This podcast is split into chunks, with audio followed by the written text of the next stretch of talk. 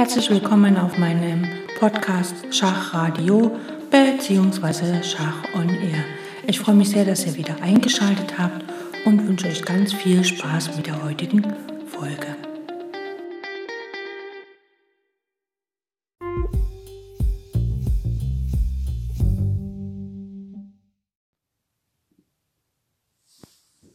So, in unserer letzten Serie haben wir uns darum gekümmert, äh, zum Thema Abtausch. Das ist das fünfte Kapitel bei Aaron Nimsewitsch im Buch Mein System.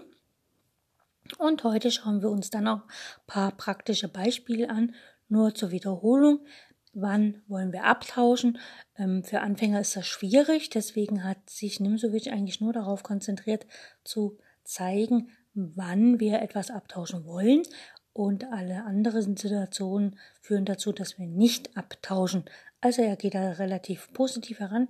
Und zwar wir tauschen, um eine Linie ohne Zeitverlust zu öffnen bzw. zu besetzen. Das war das erste.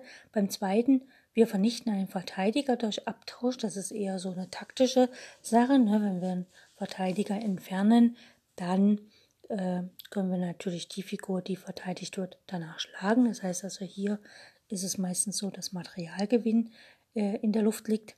Dann hatte er noch, wir tauschen, um durch Rückzug nicht an Zeit zu verlieren. Also wenn uns droht, dass wir, wenn wir einen Rückzug machen, also eine angegriffene Figur ähm, sozusagen zurückzuziehen müssen, dann gucken wir nach Abtauschmöglichkeiten, einfach um nicht äh, Zeit zu verlieren.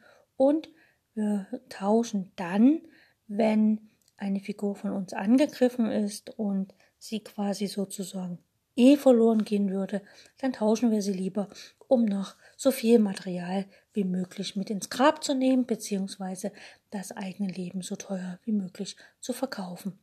Und dann hatten wir uns schon angeschaut, ähm, wie der Abtausch vor sich zu gehen hat. Und zwar ist es halt so, dass wenn wir äh, mehr Material haben, dann versuchen wir zu tauschen, einfach um mehr, also wenn wir mehr Material haben, dann versuchen wir zu tauschen, damit wir halt einfach auch mehr Platz auf dem Brett haben für unser Mehrmaterial. Dann, wenn äh, zwei dasselbe wollen, also wenn es einen ähm, wichtigen Punkt auf dem Schachbrett gibt, dann versucht man das zu decken, zu überdecken und so weiter. Letztlich auf diesen Punkt wird dann ein, eine wahre Abtauschschlacht stattfinden. Dann schauen wir noch das vierte und zwar wenn man in einer Linie stark ist, also wenn der Gegner wirklich stark präsent in einer Linie ist, also zum Beispiel alle Schwerfiguren auf einer Linie verdoppelt und verdreifacht hat, dann versucht man natürlich dort das Material zu tauschen, um die Stärke von dem Gegner zu verringern an dieser Stelle. Und das ist natürlich äh, schwache Punkte und schwache Bauern haben auch die Tendenz, sich gegeneinander abzutauschen. Ähm, Genau, und dazu hatten wir uns auch ein Beispiel angeschaut, wo ähm, quasi Bauern, schwache Bauern getauscht wurden, so dass quasi ein Bauer, der eigentlich auch rückständig und schwach war, dann letztlich zu einem starken Bauern wurde, der dann sogar die Partie für sich entschied. Und jetzt haben wir hier noch zwei Beispiele im Buch von Aaron Nimsewitsch, die wir uns anschauen.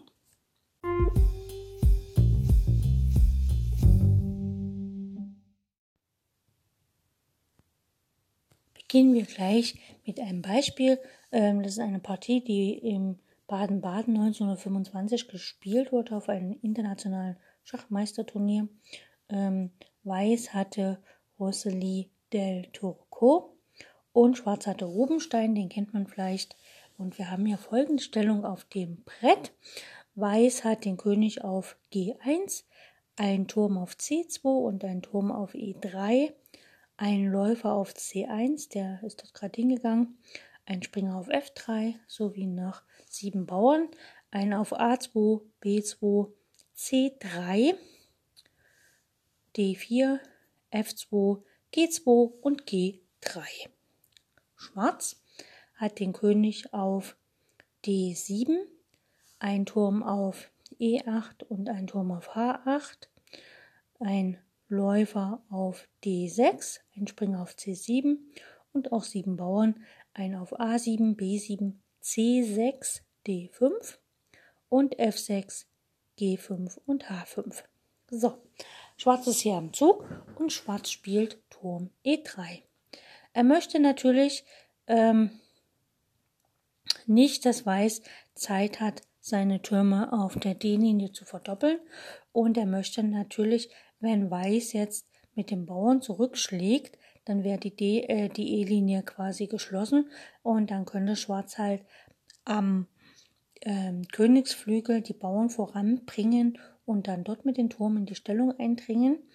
Ähm, würde er jetzt hier nicht auf E3 sofort tauschen, dann könnte Weiß halt wirklich Turm C2 nach E2 spielen.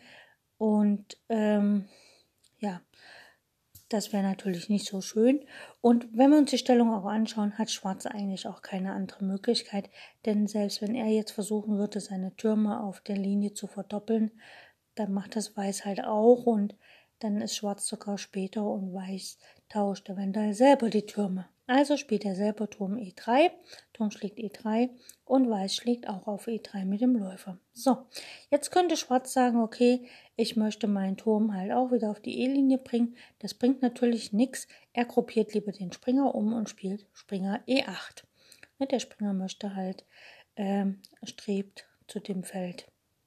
Also er kann hier auf das Feld E6 streben, also er möchte erstmal nach F7, äh, G7 und dann gucken, wo er hingeht, beziehungsweise wenn, äh, wenn Schwarz zu dem Zug F5 kommt, dann kann der Springer nach F6 und hat einen wunderbaren Vorposten auf E4. Gut. Schwarz, äh, Weiß spielt Turm E2 und Schwarz spielt Springer G7. Ne? Schwarz möchte halt den Springer aktivieren und möchte natürlich den Turm auch wieder auf E8 bringen. Weiß spielt Läufer D 2. Und jetzt kommt Springer F5. Ähm, das ist ein guter Zug, weil Weiß kann jetzt erstmal im Moment nicht den Bauern vorspielen. Und Schwarz hat halt die Möglichkeit, einfach wirklich H5 zu spielen. Das ist ausgezeichneter Zug. Weiß spielt Turm E1. Und Schwarz spielt C5. Ne? Also er hat quasi hier alles schön festgelegt. Und jetzt spielt er natürlich auf dem Punkt D4. Gut. Äh, Schwarz schlägt auf C5 und der Läufer schlägt auf C5. Nun ist der Punkt D4 zu einem Brennpunkt geworden. Es kommt auch zu einer Schlacht an diesem Punkt. So, also mit Läufer C5 hat halt Schwarz zwei einen isolierten Bauern, also einen einzelnen Bauern. Aber wie gesagt, es droht halt D4 massiv und deswegen muss halt auch Weiß schauen, wie er mit D4 umgeht. Er bringt den König heran, König F1. Schwarz spielt erstmal H4 und klärt noch ein paar Sachen hier am Königsflügel. Äh, G schlägt H4 und Weiß spielt, äh, Schwarz spielt G4. Damit kommt natürlich jetzt der Springer auf F3 in Schwierigkeiten, denn wo soll er denn hin? Ähm, ähm, das, ne? Aber Weiß versucht halt einfach Springer D4 zu spielen. Er sagt sich, okay, ich gebe einen Bauern, den ich letztlich wahrscheinlich sogar wieder gewinne, je nachdem. Ne? Gut. Nach Springer D4 schlägt Schwarz auf D4 mit dem Läufer. Ähm, das ist dem geschuldet. Man könnte jetzt sagen, okay, warum dem Läufer und nicht mit dem äh, Springer? Ganz einfach, weil ähm, der Läufer, also Weiß hat einen schwarzfeldrigen Läufer und wenn Schwarz praktisch ähm, mehr erreichen will, dann ist es effektiver, den Springer zu behalten, denn der weiß, weiße Läufer, also der schwarzfeldrige Läufer von Weiß, ist im Grunde genommen, wenn auf die 4 ein Bauer erscheint, ein schlechter Läufer, weil die weißen Bauern alle auf Schwarz stehen. Also Läufer schlägt D4 von Schwarz und C schlägt D4. Und jetzt kann man halt überlegen, ähm, ja, jetzt könnte Weiß quasi auf die, äh, Schwarz auf D4 wieder schlagen, den Bauern. Das hat er aber nicht nötig, weil der Bauer hemmt eigentlich den Läufer auf D2. Das heißt also, hier ist es effektiver, erstmal mit dem Zug zu warten und einfach Turm schlägt H4 zu spielen. Ja? So, jetzt hat Weiß natürlich Zeit, den Bauern zu decken und spielt Läufer C2, 3. Und jetzt sieht man schon, der Läufer C3 ist degradiert zu einer Figur, die diesen Bauern auf ähm, D4 deckt. Das heißt, Schwarz hat ein großes Ziel erreicht. Er hat durch geschicktes Abtauschen von Bauern erreicht, dass äh, Schwarz hat durch geschicktes Abtauschen erreicht, dass Weiß halt eine Figur quasi weniger im Spiel hat, weil er jetzt einen Bauern auf D4 decken muss. Das heißt also, von Schwarz war es relativ, also sehr, sehr gut sogar, den schwarzwäldigen Läufer zu tauschen, denn hätte er mit dem Springer auf die 4 geschlagen, dann wäre halt durch den Bauerntausch wäre gezwungen gewesen, den Bauern auch zu schlagen und hätte natürlich nicht die H-Linie so schön öffnen können. Gut, Weiß spielt Turm H, äh, Schwarz spielt Turm H1 mit Schach. Der König geht nach E2 und dann spielt Schwarz Turm H2 und greift den Bauern auf G2 an. Natürlich wird er gedeckt durch den Turm.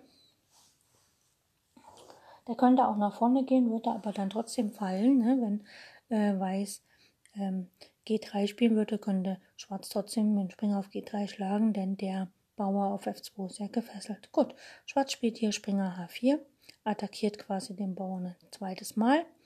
Und jetzt kann der Bauer halt nach vorne ziehen. Und Schwarz geht zurück nach F5. Jetzt hat Schwarz also dem Weißen erstmal eine Bauernschwäche zugemutet, beziehungsweise wird halt jetzt, muss Weiß halt sein König setzen, ähm, oder äh, also er verliert ja jetzt den Bauern nicht, aber Schwarz hat erreicht, dass seine Figuren flexibel sind, denn Weiß muss seine Figuren auf den Plätzen lassen, wo sie gerade stehen, sonst verliert er Material. Und das war ja Sinn und Zweck der Sache. So, Weiß spielt B3 und Schwarz kommt jetzt mit dem König ins Spiel, König E6.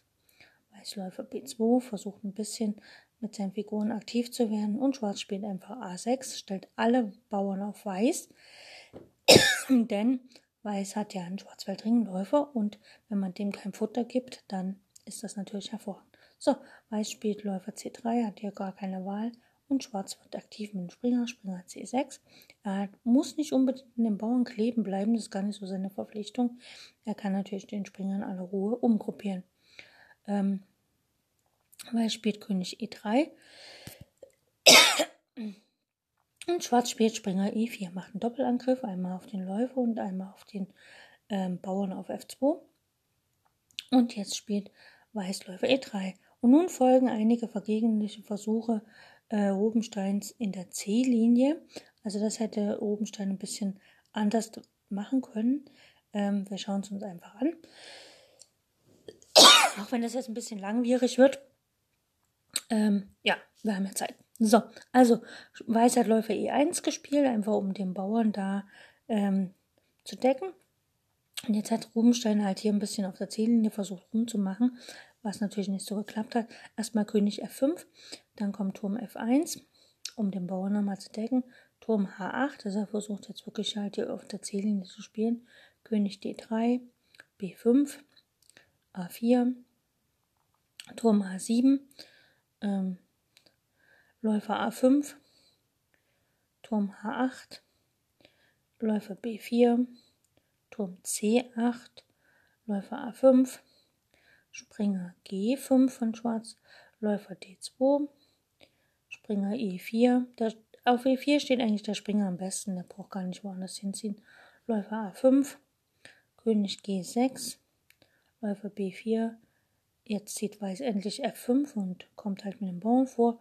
Läufer A5, Turm H8, also der Turm gehört schon auf den Königsflügel, König E3, Turm E8, äh, droht ein Abzug ne, mit Turmgewinn, ähm, König D3 muss natürlich rausgehen, Turm C8 nochmal, Läufer B4, Turm C7, Läufer A5 und Turm H7, König E3, Turm E7, und König D3.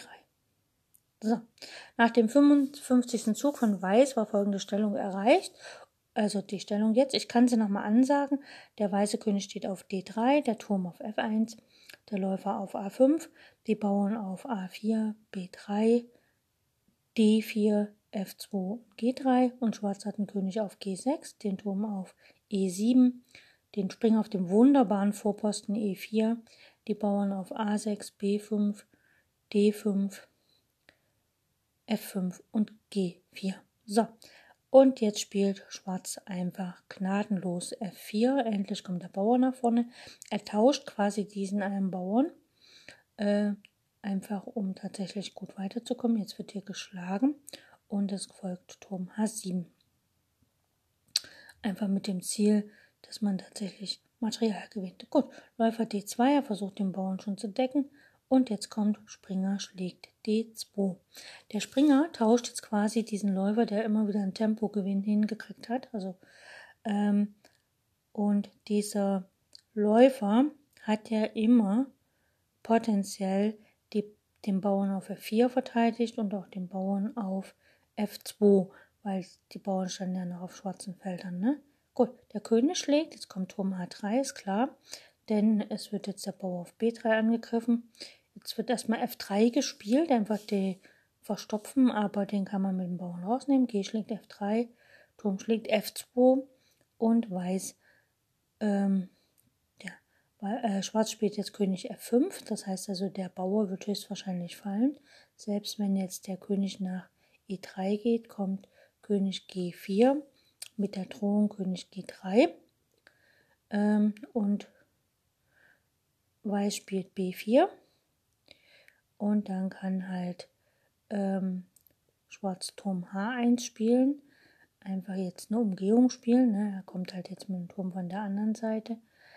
Ähm, Weiß könnte jetzt natürlich, äh, kann jetzt, ähm, wie soll ich sagen, kann hier nicht wirklich schlagen, denn dann fällt Material. Gut, Weiß spielt hier F5 und Schwarz bietet auf E1 erstmal Schach.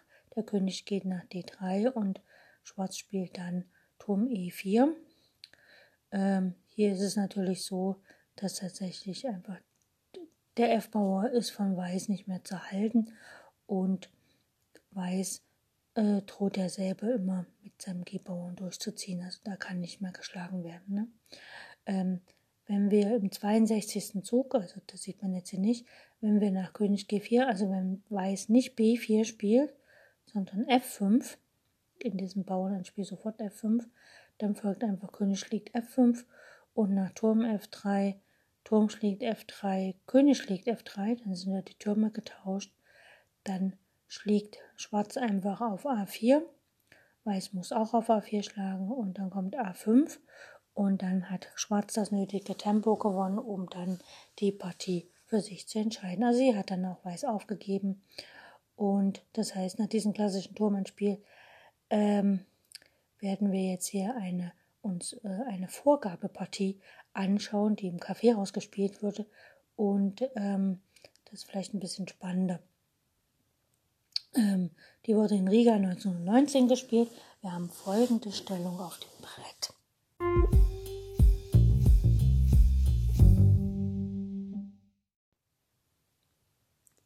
So, schauen wir uns eine Stellung an. Das ist, wie gesagt, in einem Kaffeehaus gespielt, eine Vorgabepartie.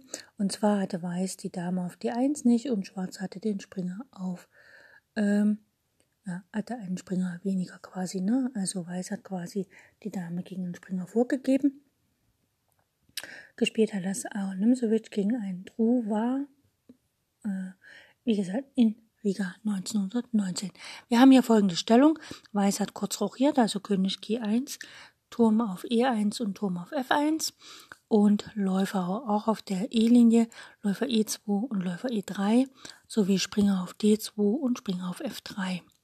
Und einige Bauern, ein auf A2, C4, D4, E5,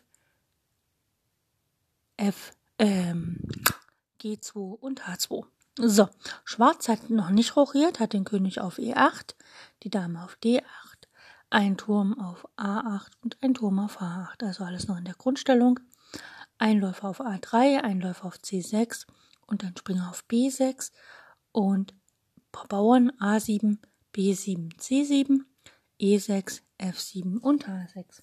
Äh, an dieser Stellung sieht man schon, dass Schwarz halt wirklich kein erfahrener Spieler war, denn ähm, er hat weder rochiert noch was anderes gemacht und hat Weiß quasi auch die Möglichkeit gegeben, den Königsflügel aufzureißen. Und es ist geschehen, dass der Springer auf B6 steht, wo er sehr ungünstig steht. Jetzt kann man nicht sagen, dass er dort durch Abtausch hingekommen ist, denn Weiß hat ja noch alle Figuren übrig, die er hat. Er hat lediglich zwei Bauern wurden bei, also Bauern, also zwei Bauernpaare wurden getauscht. Gut, Weiß spielt hier D5 Er möchte Linien öffnen und ganz speziell möchte er eigentlich seinen Springer auf das Feld E5 bringen, weil es von dort aus auf ähm, nach F7 wirken kann. Und ähm, dann kann, kann der Läufer ähm, Schach bieten auf H5 und dann werden halt hier Linien geöffnet ohne Ende.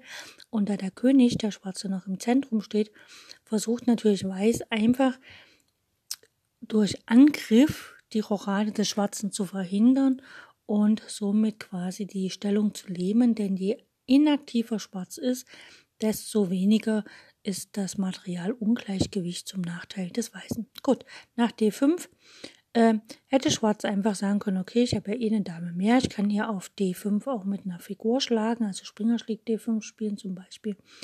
Aber Schwarz wollte kein Material verlieren und hat e D5 gespielt. So, jetzt ist natürlich so, wir wollen ja eigentlich als Weißer das Feld E5 für den Springer haben.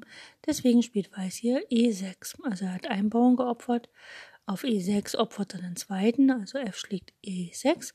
Besser wäre einfach mal Rochade gewesen, aber gut. Und jetzt schlägt der Springer, geht nach E5. Und natürlich ist jetzt für die Läufer sind alle Tore offen und die Türme haben natürlich auch alle Linien offen, um den schwarzen König zu attackieren. Ja, also das war so ein typisches Vorgehen unter Selbstvernichtung. Der Springer E5 ist der erwachte Hintermann quasi. So, ähm, Schwarz schlägt auf C4.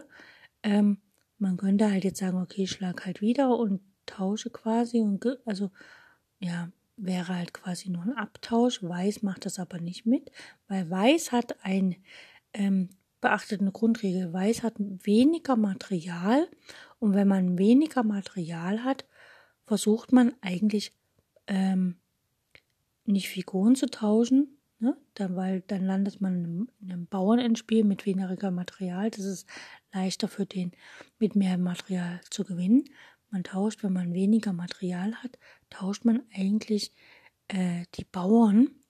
Denn äh, zum Beispiel zwei Läufer gegen einen Springer ist schwerer zu gewinnen im Endspiel als zum Beispiel äh, vier Bauern gegen zwei Bauern. Ne? Deswegen werden eigentlich wenn man weniger Material hat, werden, dann sucht derjenige, der das weniger Material hat, der sucht danach, Bauern zu tauschen. Deswegen hat hier Weiß auch einfach Bauern geopfert, um ein bisschen Platz zu haben für seine Figuren. Okay, jetzt kommt erstmal Läufer H5 mit Schach. Er öffnet hier die Linie für den Turm auf die 1 und der König geht nach E7. Jetzt können wir mal sagen, okay, was machen wir jetzt hier? Wir können hier keinen Schach bieten und so weiter, aber Weiß möchte natürlich einfach Linien öffnen und spielt erstmal hier Springer C6, ist eine Springergabel.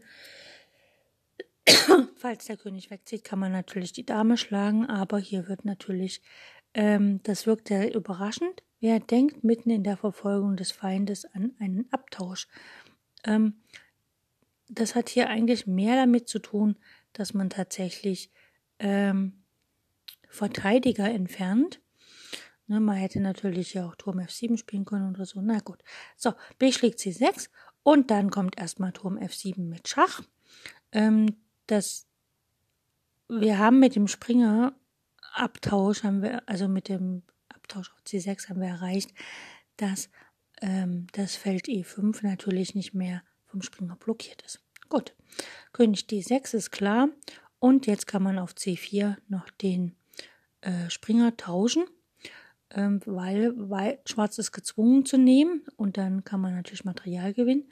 Also D schlägt C4 und jetzt kommt Turm D1 mit Gewinn der Dame auf D8. Äh, und nun wird halt klar, dass der Läufer C6 eigentlich ein Verteidiger war.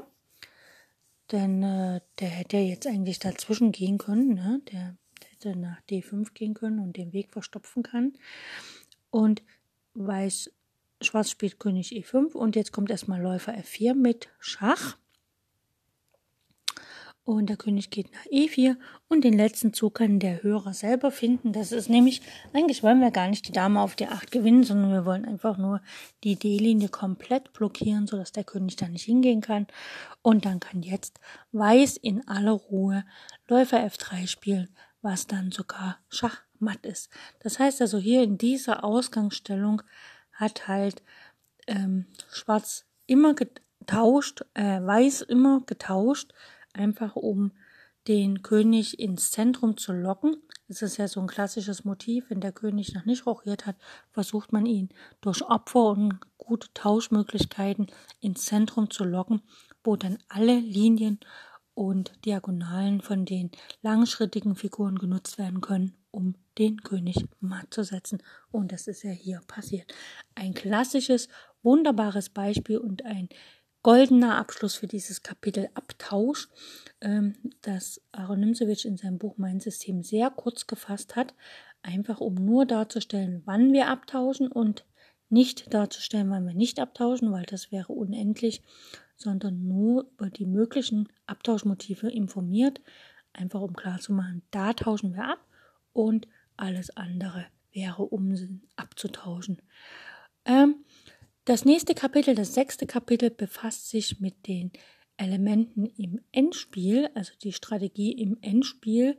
Und das ist ein, ähm, ja, ein sehr spannendes Thema. Es gibt ein wunderbares Buch äh, von Reschewski, heißt er, glaube ich, oder Reschewski, äh, ähm, die Strategie der Schachendspiele oder ja, und das ist ein wunderbares Buch. Also absolute Empfehlung. Ich schaue nochmal genau nach, wie es heißen kann, das in der nächsten Serie, äh, im nächsten Teil hier erzählen, wie das Buch heißt.